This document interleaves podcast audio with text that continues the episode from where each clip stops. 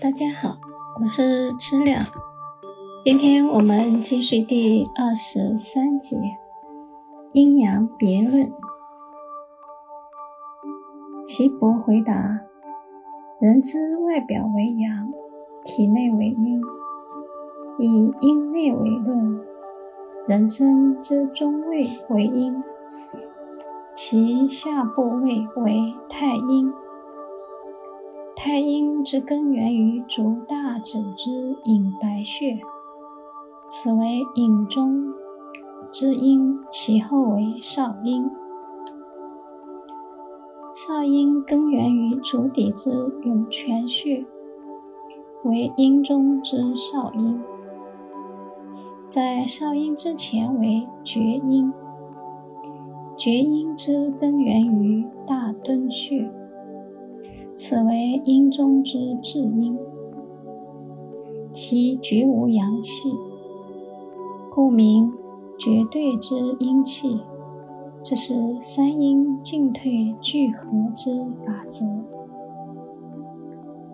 太阴为撕开之能，受纳由阳明进入之五谷精华。厥阴为和。为学之境，为营养供应之最末端，故为和而少阴为枢纽，主司太阴与厥阴之贯通能量之源也。此三阴互相帮助，不可思一也。其相搏而不相失，故可以一阴为名。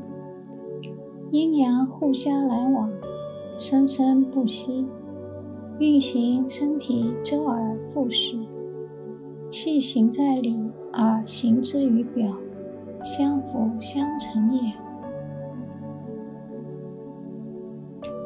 皇帝问道：“听说人体有四经与十二愁，这如何解释呢？”岐伯回答道。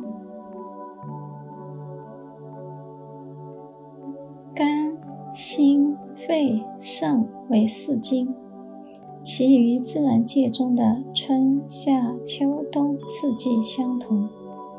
十二从为十二经脉，即人体中手足之各三阴三阳十二经脉，就如同一年之十二个月。脉也分左阴右阳，轻暗为阳。重暗为阴，能知晓阳者，必知阴；反之亦然。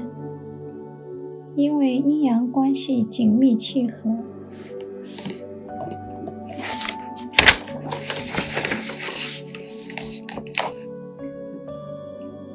必须全盘知晓。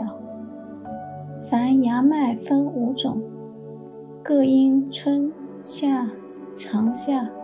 秋冬不同而有异，如再严格区分，则可分二十五脉，而阴脉乃所谓真脏脉也，即玄、洪、缓、浮、沉五种脉。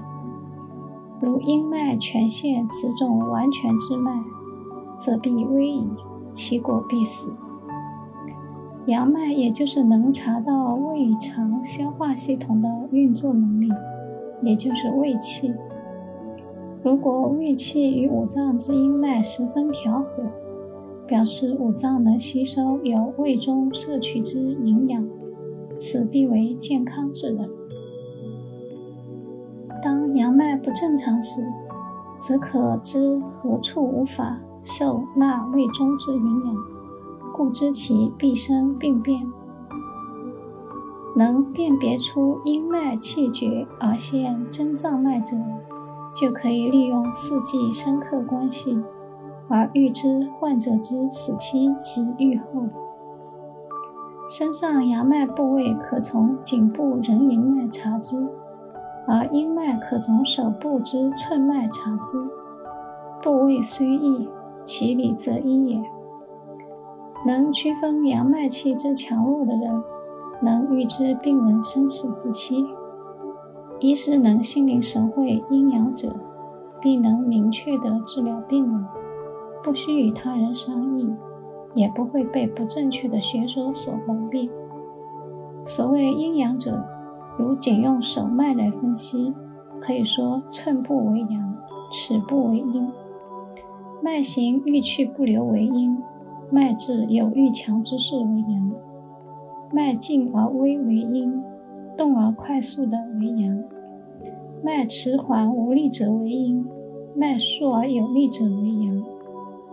如有欲脉行为征脏之脉，即肝弦、心红、脾缓、肺腑、肾沉、如实等。如肝脉为弦至急者，十八日必死。心红脉大。